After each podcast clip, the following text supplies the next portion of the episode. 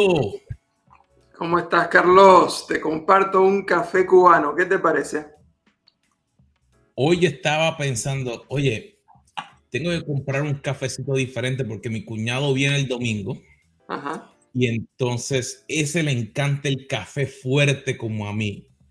Y dice, espérate, ¿qué café le voy y le compro eh, para entonces eh, que nos sentemos? Porque también, eh, no sé si te acuerdas de la película Top Gun, Ajá. de los aviones, pues sale este fin de semana y él, él fue militar, todas esas cosas, a él le encantan, así que dije, espérate, tenemos que hacer algo, pero gracias a Dios ha sido una semana súper linda llena de bendiciones y de red y de nuevos retos siempre. Esas las cosas que me encantan. Eh, y, y, a lo mejor lo conectamos con algo de hoy, pero cuéntanos, eh, hay, hay, hay, buenas noticias tuyas, porque cuéntanos. Bueno, este, los que nos conocen saben que tenemos mi esposa Miriam y yo, dos hijos. Este, y los dos son excelentes estudiantes. Eh, el menor, Johan, está estudiando su carrera para ser veterinario, el mayor para ser médico y el viernes pasado Esteban se graduó después de 10 años de estudiar, así que estamos muy contentos que pudimos este, tener la oportunidad de acompañarlo en su graduación. Muy felices. Wow, realmente 10 años. El doctor Peralta. Dos doctores ahora en la familia. Eh, bueno, tú sabes, eso es relativo, eso es relativo. Eh, es, lo, que menos, lo que menos vale, lo importante es la preparación que uno obtiene para poder servir a la gente, ¿no? Este, en, el en, el caso de él, estar estudiando para poder servir eh, particularmente con los temas del cuerpo, en mi caso particularmente con los temas del espíritu. Así que no importa los títulos, lo que sí importa es alcanzar lo mejor que podamos, la preparación, las herramientas que necesitamos para servir mejor. Así mismo. Eh, y si esta es la primera vez que estás con nosotros, queridos amigos, bienvenidos.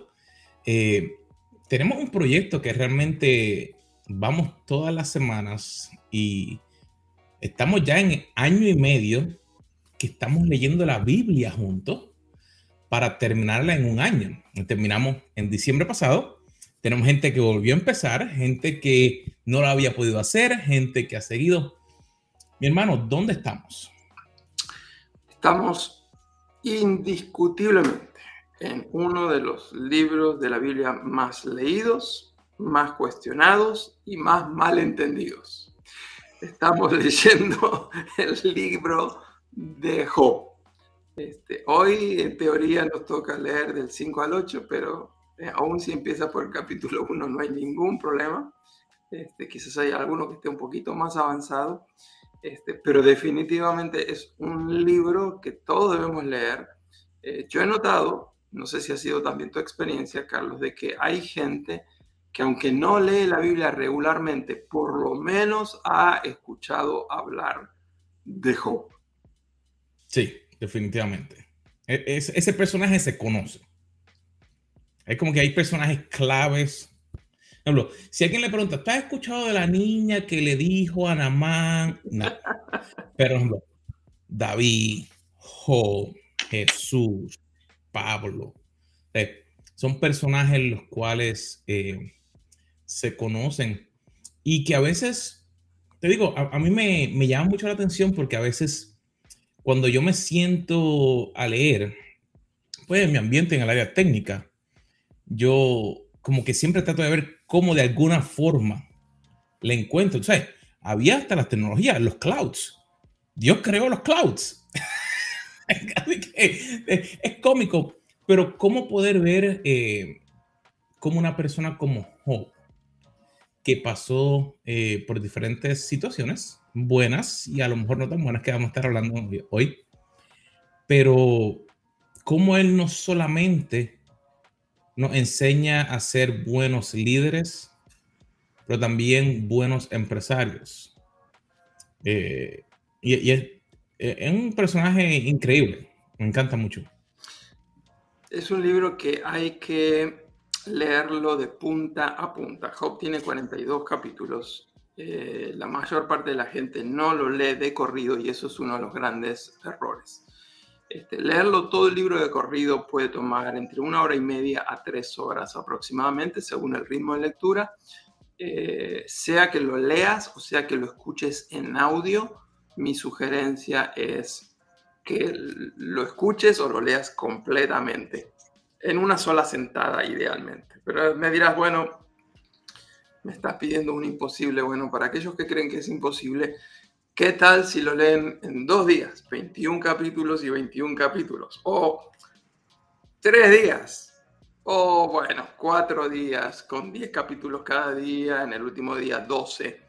Este, si no estás acostumbrado a leer mucha cantidad, probablemente este, puedes empezar a hacerlo en cuatro días probablemente si no lo has hecho en el pasado, tratar de escucharlo.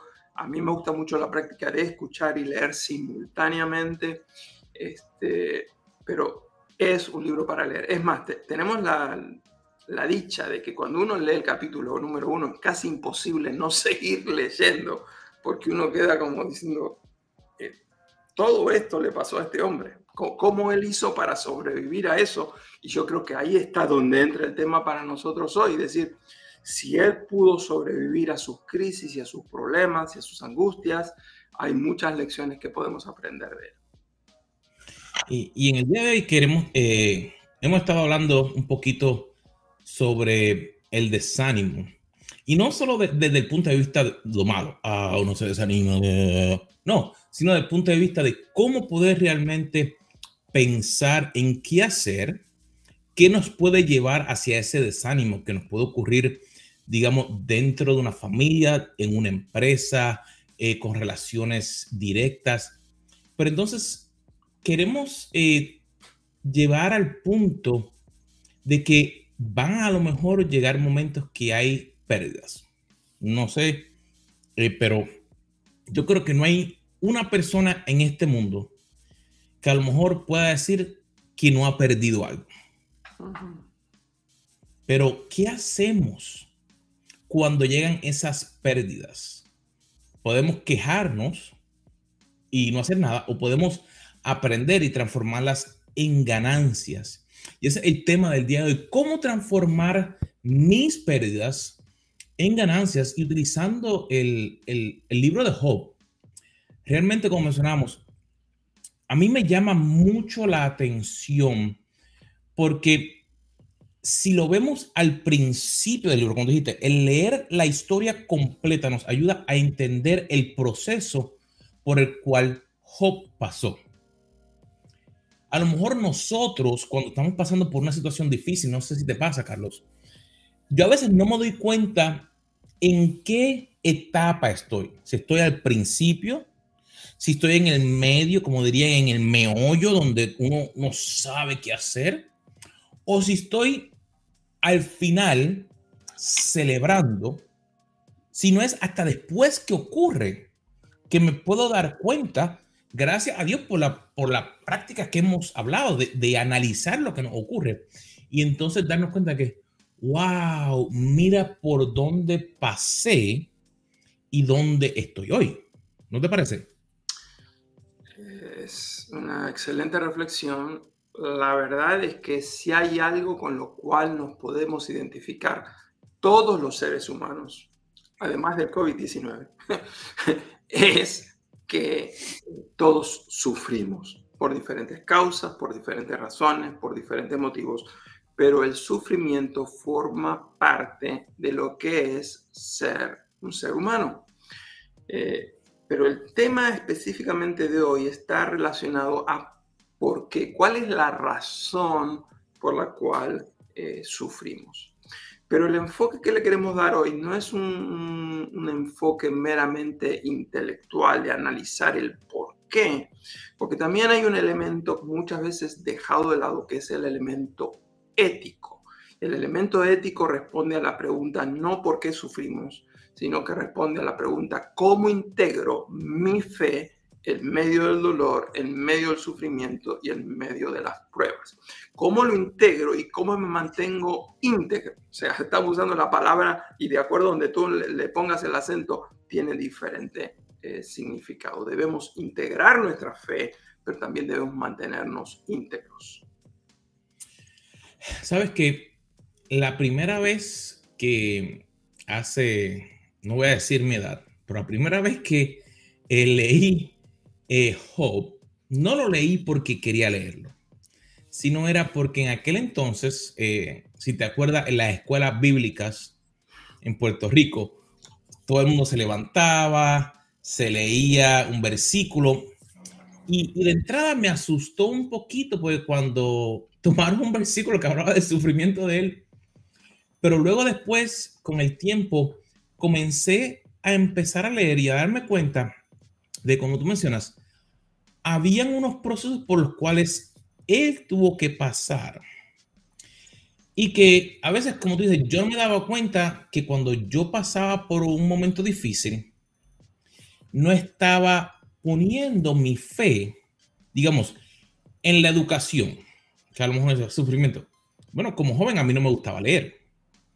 ¿Y qué pasa? Si no lees en el examen, te vas a sacar mala nota o matemático, cosas así.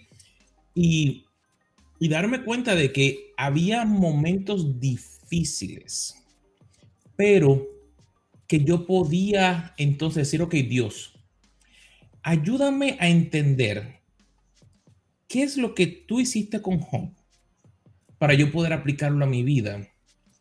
Y yo pude empezar a ver, me encanta, se me acuerdo en el capítulo 2, cuando dice, Job se levantaba de mañana para orar por sus hijos y por su familia en caso de que uno de ellos hubiera hecho algo que no le agradara a Dios. Y a mí me llama mucho la atención eso porque viendo el punto de vista de lo que ocurre después, él tomaba el tiempo de decir, mira, a lo mejor mis hijos eh, no han tenido el tiempo, no han hecho lo correcto. Y yo darme cuenta de eso para mí, yo decía, wow, que a lo mejor hay áreas en mi vida que mis papás están orando por mí, de que yo no estoy haciendo las cosas bien cuando, cuando joven. Y ahora que tengo mis hijos, eh, y pensaba en eso y decía, wow, ¿cuántas veces, a veces uno tiene una pérdida, digamos, no estás pasando el mismo tiempo con tus hijos, eh, se han mudado, eh, en el caso tuyo, tu, hijo mayor tiene ya su familia, eh, pero el darnos cuenta de que esa pérdida puede ser transformada en una ganancia, de que ahora tú puedes ver los cambios que han habido en su vida de acuerdo a lo que tú tomaste un tiempo de enseñarle. Sí, estamos hablando del sufrimiento humano, pero Job particularmente trae respuestas a un tema que es más complicado que ese. Ya de por sí hablar del sufrimiento es algo complicado, pero en este caso todo el libro de Job, del 1 al 42, responde a la pregunta ¿por qué sufren los justos? Porque es normal que todos los seres humanos sufran por una causa o por otra. Pero ¿por qué sufren la gente buena? Esa es la gran pregunta. Y, la Biblia deja bien claro, precisamente en el capítulo número uno, a partir ya del mismo verso uno, que Job era una persona especial, era una persona justa. Dice que este era un hombre perfecto, recto, temeroso de Dios y apartado del mal. Eh, cuando Dios tiene su diálogo con Satanás en el capítulo 1, verso número 8, precisamente es Dios el que le recuerda a, Satanás y le dice, ¿no habrás considerado tú a mi siervo? Fíjense, a mi siervo, o sea, Job era siervo de Dios. Dice, no hay otro como él en la tierra, era el siervo de Dios, no había otro como él. Dice, era varón perfecto, recto, es temeroso de mí, de Dios, y apartado del mal. O sea, todo el énfasis es no solamente porque sufre la gente, sino porque sufre la gente buena. La otra cosa es que no solamente eh, Dios habla bien de, de Job, hasta la misma esposa de Job reconoce que se había casado con un santo. En el capítulo 2, verso 9 dice, cuando lo ve sufrir, cuando ve todos los desastres, pobrecito como estaba, le dice, todavía, es decir, después que lo perdiste todo, todavía retienes tu integridad. O sea que hasta la misma esposa está este, sorprendida, no tanto por el dolor, sino por la manera íntegra con la cual él estaba respondiendo al dolor. Este, Carlos, tú sabes bien, hay gente que habla bien de nosotros, hay gente que nos critica, hay gente que son nuestros amigos, tenemos nuestros enemigos, pero cuando nuestras esposas hablan bien de nosotros, uh, eso hace una gran diferencia. Nuestra, nuestra autoestima se fortalece de una manera tremenda y eso es lo que le debe suceder a Job. Su propia esposa reconocía que él era una persona Pero hoy queremos hablar un poquitito del sufrimiento. ¿Por qué? Porque si hay un punto donde nos podemos identificar con Job, es en el tema del sufrimiento. Y es que tú lo has escuchado mucho, yo también, y seguro todos los que están viendo este video habrán notado que hay cierta falsa teología que pone mucho énfasis en que el cristiano no tiene que sufrir. Realmente e, e, ese punto de vista, yo me he hecho esa pregunta. ¿Por qué tengo que sufrir? ¿Por qué no puedo aprender las cosas sin tener que pasar por esos momentos difíciles o esos momentos duros? Y si vemos la vida de Job, eh, creo que es casi al final del libro, en el capítulo 39 o 40, cuando está describiendo que ahora puedo entender realmente quién es Dios, porque ahora lo puedo ver realmente.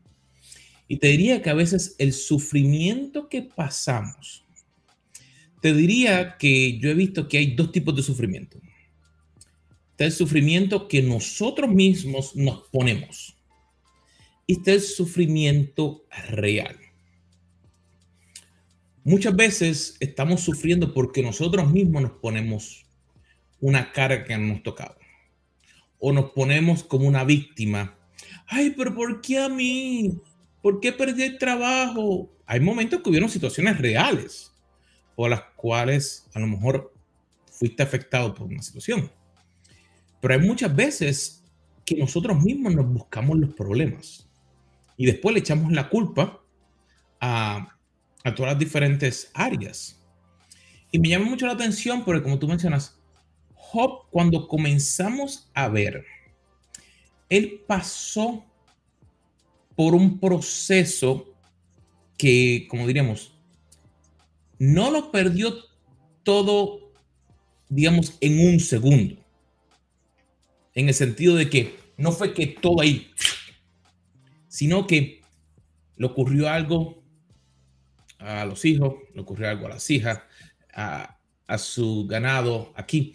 Y estaba como que empezaron a llegar las cosas, las noticias. Y fue interesante el poder cuando leía sobre Job, que hay momentos en que, como dices, la preparación que tú tienes de antemano te prepara para poder, como dice el tema de hoy, saber qué hacer cuando llega el momento de la pérdida. ¿No te parece? Sí, y si el tema es cómo transformar las pérdidas en ganancias, tú acabas de dar una perla que yo creo que hay que sacarla y limpiarla para que todos los que estamos escuchando el programa se nos quede bien grabado. Yo creo que el primer elemento clave para transformar la pérdida en ganancia es tener una relación íntima con Dios. Y fue en un momento, como tú decías, que él llegó a la conclusión de que él creía que conocía a Dios. pero no fue hasta que atravesó por el valle de la sombra y de la muerte, hasta que atravesó por la pérdida total que él se encontró desnudo frente a la presencia de Dios y él llegó a exclamar de oídas, ya había oído, pero ahora mis ojos te ven. Así que yo creo que ese es un elemento que si tú realmente quieres transformar tus muchas pérdidas en grandes ganancias, necesitas eh, aceptar que muchas veces necesitamos el fuego de la prueba, el fuego del dolor que nos purifique y nos, nos ayude a tener un nivel de intimidad con Dios que de alguna otra manera jamás hubiéramos alcanzado. El otro elemento que es muy importante está en el capítulo número uno y es que eh, la, Biblia, la, Biblia muestra, especialmente el libro de Eclesiastes es muy claro en esto, pero también el capítulo 1 de Job, la Biblia muestra que la vida hay que verla a dos niveles diferentes, el nivel del cielo y el nivel de la tierra. Y a nivel del cielo están pasando cosas que nosotros muchas veces ignoramos. En el caso de Job hay un diálogo entre Dios y Satanás. Por supuesto, Job ignora todo eso, ignora que Satanás está pidiéndole a Dios permiso para zarandearlo, como en el Nuevo Testamento le sucede también a Pedro. Y este Satanás, el enemigo de nuestra alma, lo está cuestionando a Dios diciendo, sí, tú estás diciendo que tu siervo Job es íntegro, pero sácale, sácale los bienes, tócale su cuerpo y vamos a ver si se mantiene tan íntegro como tú dices. Y yo quisiera decirle, estoy seguro que en este momento hay algún amigo que está viendo este programa, que tienes que saber que lo que te está pasando es directamente producto de una guerra espiritual que tú has quizás ignorado. Pero ahí está el enemigo de tu alma que le está diciendo a Dios, ah, tú dices que Él es fiel, sácale, sácale, quítale. Yo no sé lo que Satanás está pidiendo el permiso a Dios para quitarte, pero déjame decirte, si te está faltando algo, si estás sufriendo por algo, si estás sintiendo una pérdida que te está haciendo desangrar, no solamente físico o el bolsillo, también el, corazón, pues recuerda el tema de la guerra espiritual, hoy no es el tema completo, pero obviamente no podemos dejar de mencionarlo. Y también recuerda que hay un Dios que está por sobre todas las cosas y Él está controlando el nivel de la intensidad de la prueba que está sobre ti. Así que hay mucho dolor, y hay mucho dolor en las pérdidas. Eh, hay cuatro versículos en el 1, 15, 1, 16, 1, 17 y 1, 19 que específicamente va hablando. Pérdida número uno, vienen los enemigos, matan a sus hijos, a sus hijas y a los criados. Problema número dos, viene el fuego que consume ovejas y mucho ganado. Problema número tres, vienen tres escuadrones de los caldeos, se llevan a los camellos y muchos criados. Problema número cuatro, un gran viento que azota las cuatro esquinas de la casa del hijo primogénito y mueren los hijos y las hijas. ¡Wow! Que, estaban ahí reunidas con él, ¿no? Entonces, las pérdidas, 7.000 ovejas, 3.000 camellos, 500 yuntas de bueyes, 500 eh, asnas, por lo menos 11.500 cabezas de ganado que, págate, se fueron. Siete hijos varones, tres hijas mujeres, muchísimos criados, pero como si todo eso fuera poco, la salud, el cuerpo. Había una canción que nosotros cantamos en la iglesia hace muchos años. Perder los bienes es mucho, pero perder la salud es más. Y Job perdió todos los bienes y perdió también su salud. Me llama la atención eh, el punto de las juntas de bueyes. Y una vez eh, cuando estudiaba, yo pensaba, conta, pero una yunta de bueyes se usa para arar la tierra. Se usa para preparar. Y cuando yo pensaba, yo decía, wow, tú no tienes 500 yuntas de bueyes para arar un cantito de tierra de este tamaño. Sino que si lo miramos a como es el día de hoy, parte de a lo mejor de lo que hoy consideraríamos su empresa o lo que le hacía para él, para los bienes, para él poder también proveer para otras personas.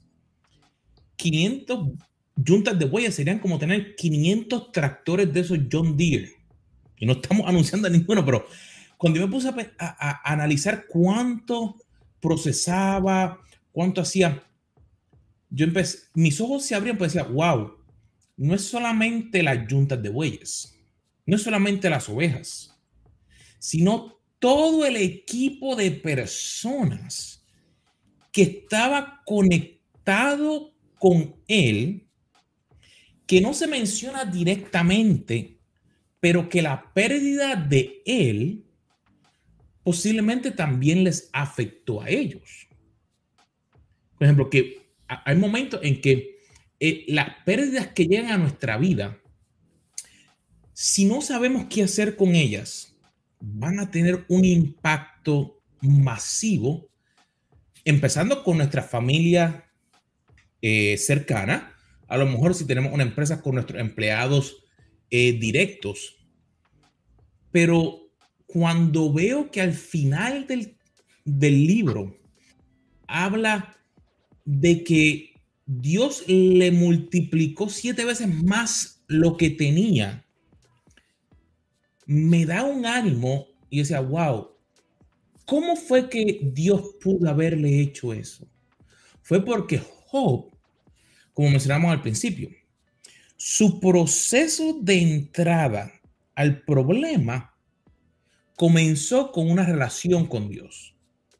No era todo lo que necesitaba, porque necesitaba pasar por ese proceso para que pudiera decir, para ver, ahora realmente yo conozco y por eso eh, hay momentos en que cuando yo he pasado por momentos difíciles, yo antes me quejaba, entonces soy completamente honesto, me quejaba, decía, Dios, esto es injusto que tú me hagas pasar esto, o, que esto me pase a mí. Yo, o sea, no, no, hago esto, no hago esto, me separo para ti, y se acaba, o sea, como una cantaleta, como los niños chiquitos. Y, me acuerdo que una vez tú y yo estábamos hablando y, estábamos hablando de Job. Creo que fue en uno de los viajes que dimos a Cuba. Y, y decía, wow, realmente si en vez de mirar la pérdida, poder aprender que en medio de la pérdida tengo que darme cuenta que a lo mejor no estaba listo, tengo que volver al dador de todo, al que me ayuda, al que me ilumina, porque a lo mejor hay algo más que él desea, porque si no, me va a pasar como le pasó a Job, que, ejemplo, que la esposa le dijo, maldice, maldice Dios y muérete. Y no, y no estamos hablando mal de nuestra esposa, sino que nuestras amistades o los que están cerca de nosotros, a veces cuando nos ven pasar por un momento difícil, eh, dirían, mira, eh, no, hace falta, ¿por qué sigue ahí? No sé si te ha pasado. Yo creo que ese es otro punto clave que estás tocando. Cuando queremos transformar nuestras pérdidas en ganancias, tenemos que tener mucho cuidado las voces que nos están influyendo. Imagínate, si tú estás desanimado y viene tu esposa y te dice, maldice a Dios y muérete. Qué lindo consejo, ¿no? Lo único que faltaba o escuchar este, los amigos que empiezan a crearle una culpa de lo cual él no tenía. Este, enseguida cuando ven el problema, después que analizan la situación, dicen, no, no, no, no, tú te crees inocente, pero tú eres culpable, algo malo habrás hecho. Y ahí están este, hablando con él. Así que otra de las claves importantísimas es discernir las voces de la gente que nos están y, a mí personalmente, Carlos, te voy, a, te voy a confesar algo. A mí me molesta la gente que cuando ve a alguien en problemas, eh, siempre tienen algo que decir, siempre tienen un consejito. Este, y son gente que tú sabes que cuando ellos están en problemas, nunca practican lo que, el consejo que le están dando a otros. Mucha gente dice, no, confía en Dios. Es muy fácil confiar en Dios. demuéstrame que tú confías en Dios. Y cuando yo vea que la fe te funciona a ti, entonces voy a escucharte a ti que tenemos que tener mucho, mucho, mucho cuidado. Yo creo que en el momento del dolor, la empatía, la misericordia, ponernos en el lugar del otro. Muchas veces yo he ido a, funerales y no me pongo a dar consejos ni a decir esto ni lo otro, es dar un fuerte abrazo y decirle, estoy contigo. Ya está. Y ahí estará uno dos horas. No está dando dos horas de consejo, pero la presencia de uno. Y cuando viene la gente a hablar, mucho cuidado. ¿Qué consejo estás escuchando? Hay mucha gente que es pura charlatanería, no tiene nada consistente, así que pon distancia para que no te afecte, porque si no realmente, si imagínate, si Job hubiera tenido un pensamiento suicida y después viene la esposa y le da la sugerencia, dice, esa era la palabra de Dios que estaba necesitando, eso es lo, eso es lo que tengo que hacer ahora, es la confirmación a lo que ya estaba pensando. Y, y ese punto que mencionaste, hay momentos en que cuando estás pasando por el momento difícil, a lo mejor van a llegar pensamientos locos que lo que quieren es tratar de buscar una solución rápida a un problema que a lo mejor tú no eres quien tienes que buscar la solución. Si miramos en, la historia de Job, al fin y al cabo, Job no era el que tenía que buscar la solución. Dios fue quien le dio la solución a Job al fin de todo. No importó lo que perdió, no importó lo que los amigos le dijeron, no importó lo que le pasó en el cuerpo. Cuando él se rindió por completo, él dijo, mira, no importa, todos los que estaban con decía, venían y le decían cosas, él se entregó directamente y ahí es cuando podemos ver realmente la transformación de las pérdidas en, ganancias que fue lo que le ocurrió a él. Y si pensamos en nuestra vida, muchas veces, como tú dices, leemos un poquito del libro de Job y nos quedamos solamente o en el principio. Ay, me están atacando a mí. O nos quedamos en el medio. Ah, no, lo perdí todo. Y como tú dices, si, leíste el versículo, le mata y muérete, ahí te fuiste a pique. Pero tenemos que considerar que es un proceso. Y lo que Dios más quiere para nosotros es que podamos pasar por ese proceso. Porque ahí es donde está el crecimiento, donde nosotros desarrollamos nuestra vida y que podemos ver cómo Dios nos puede ayudar en nuestra área espiritual, en nuestra área de negocio, en nuestra área personal, para que a lo mejor, mira, hacía falta eliminar lo que se fue. Y a veces no queremos aceptarlo. A lo mejor Dios necesitaba limpiar la casa y la gente que estaba a tu lado, mira, Dios las tiene que sacar. En el negocio, a lo mejor ese negocio te iba a sacar de la voluntad de donde Dios te quería llevar. Y Él necesitaba abrir puertas, brecha nueva para traerte las nuevas bendiciones. Pero tenemos que darnos cuenta que tenemos que pasar por el proceso. Si no, no vamos a poder recibir la bendición que va a llegar a nosotros. Conocer a Dios no es una vacuna para prevenir el dolor de la vida, pero es Dios el que ha prometido estar con nosotros todos los días, aún incluyendo esos días de dolor, de amargura, soledad, desesperación, depresión, y ansiedad. A los cristianos también nos critican, los cristianos también sufrimos, a los cristianos también nos roban, a los cristianos también los matan, los cristianos también eh, se enferman de COVID-19 y hay muchos cristianos que murieron de eso. Pero el libro de Job termina, como bien tú lo mencionaste, con una bendición. Dios es aquel Dios que nos restaura.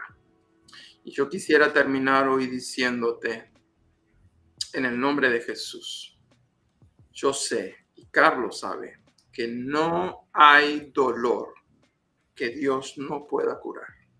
Puede ser de tu cuerpo, de tu alma, de tu espíritu. No hay pérdida que Dios no pueda restituir. Cuando uno ve todo lo que había perdido Job, uno dice, es imposible restituir todo esto. No hay pérdida que Dios no pueda restituir. Y no hay ministerio que Dios no pueda restaurar. Job termina orando por sus amigos. Yo te digo, me alegro que Dios no me puso en esa situación, porque en ese momento los amigos parecían más los enemigos de él, y la Biblia dice que hay que amar aún a nuestros enemigos. Pero Dios lo puso ahí para interceder por ellos y sanarlos. Así que, ¿cómo transformar la pérdida en ganancia? Todo el mensaje de Job, 42 capítulos, lo hemos resumido en 30 minutos de programa, es, es tiempo de volver a confiar en el Señor. Wow, realmente, queridos amigos, no hay que añadirle nada más. Es tiempo de volver a confiar en Dios. Mi hermano, tremendo tiempo. Déjame ver. Me queda bien poquito. No sé si te queda, si te queda pero a cada una de nuestras amistades los esperamos la próxima semana. Pero acuérdate, si está en YouTube, si está en cualquiera de nuestros canales, en LinkedIn, en Facebook, dale a la campanita, suscríbete, compártelo, déjanos tu comentario, porque eso es lo que nos ayuda a nosotros a poder seguir nosotros creciendo y para que tú, que eres parte de nuestra comunidad, sigas creciendo. Así que, hermano, ha sido un placer. Nos vemos la próxima semana aquí. ¿En dónde? Café, con Carlos.